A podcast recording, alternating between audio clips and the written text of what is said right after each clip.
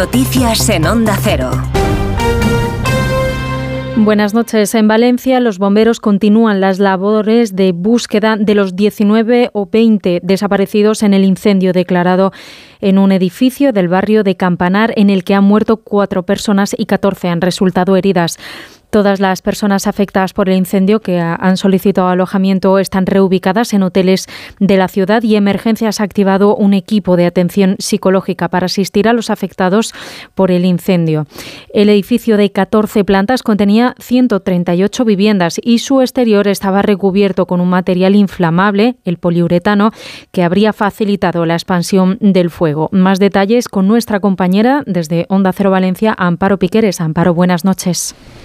Muy buenas noches. El fuego sigue aquí activo, como decíais, avivado además por estas fuertes rachas de viento de poniente que llegan hasta los 60 kilómetros por hora. Por el momento se desconocen las causas exactas del origen del fuego, aunque los bomberos apuntaban a que pudo iniciarse en la quinta planta. No opina lo mismo el, coadministrador de este edificio que se ha incendiado hoy en Valencia, quien dice que el fuego se ha podido originar en la octava planta. Le escuchamos. En el octavo. Y de ahí se ha ido para arriba y para abajo. Y mira cómo se propaga. Porque esto ha sido súper rápido todo. Mira, esto era, mira, aquí se ve perfectamente que no es el cuarto, sino el octavo.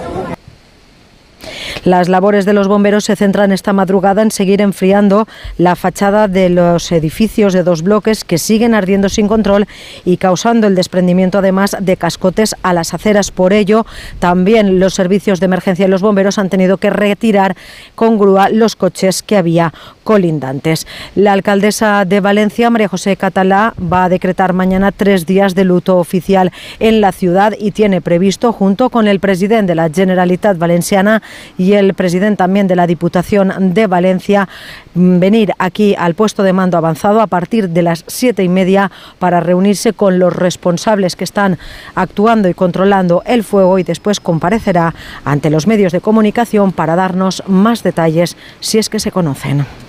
Gracias, Amparo. En política, el Lendakari Íñigo Urcullo ha anunciado este jueves que el próximo 21 de abril se van a celebrar elecciones vascas, según ha dicho, después de haber cumplido el programa de gobierno. Ha declarado estar en disposición de dejar el mejor legado posible al siguiente ejecutivo. Onda Cero Bilbao, Juan Carlos de Julián. Se cumplen todas las quinielas, con lo que la campaña de las autonómicas vascas comenzará en plena semana de Pascua. El Lendakari se ha despedido tras 12 años al frente del gobierno vasco, orgulloso de su legado. Lo reconozco como lo siento. He trabajado lo mejor que he sabido, buscando en cada decisión, en cada momento, lo que sinceramente creía mejor para nuestra sociedad. Espero haber procedido con el debido respeto. Así lo he intentado siempre. Pido perdón por mis errores. Urcuyu hubiera deseado continuar como candidato, pero el PNV tomó una decisión el pasado año que él no va a rebatir. Urcullo abandona la primera línea de la política y se abre un reto para nuevos líderes como el nacionalista Manuel Pradales, el socialista Neco Andueza, Pello Chandiano como cabeza de Bildu o el popular Javier de Andrés.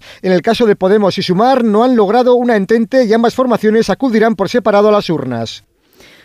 Y la audiencia de Barcelona ha condenado a Dani Alves a una pena de cuatro años y seis meses de prisión por violación. El tribunal ha considerado probado que el exfutbolista del Barça agredió sexualmente a una joven de 23 años en los baños de la discoteca Saturn de Barcelona. El tribunal considera que ha quedado acreditado que la víctima no consintió y que existen pruebas, además del testimonio del denunciante, para dar por probada la violación. Y en Rusia, la madre de Alexei Navalny, el líder opositor ruso asesinado en una cárcel rusa la semana pasada, ha confirmado que ha podido ver el cuerpo de su hijo y que los funcionarios tratan de dirigir las condiciones en las que se va a celebrar su funeral. Mientras tanto, el equipo del líder opositor ha dicho en redes sociales que el certificado de defunción asegura que Navalny murió por causas naturales. Corresponsal en Rusia, Xavi Colás. La madre del opositor ruso, Lyudmila Navalnaya, ya ha visto el cadáver de su hijo. También le han mostrado su certificado de defunción. El equipo de Navalny ha señalado que el certificado indica que murió por causas naturales. Queda por ver cómo hacer una investigación independiente y qué va a pasar con el cuerpo. Dicen en el entorno del disidente que el gobierno puja por un entierro secreto.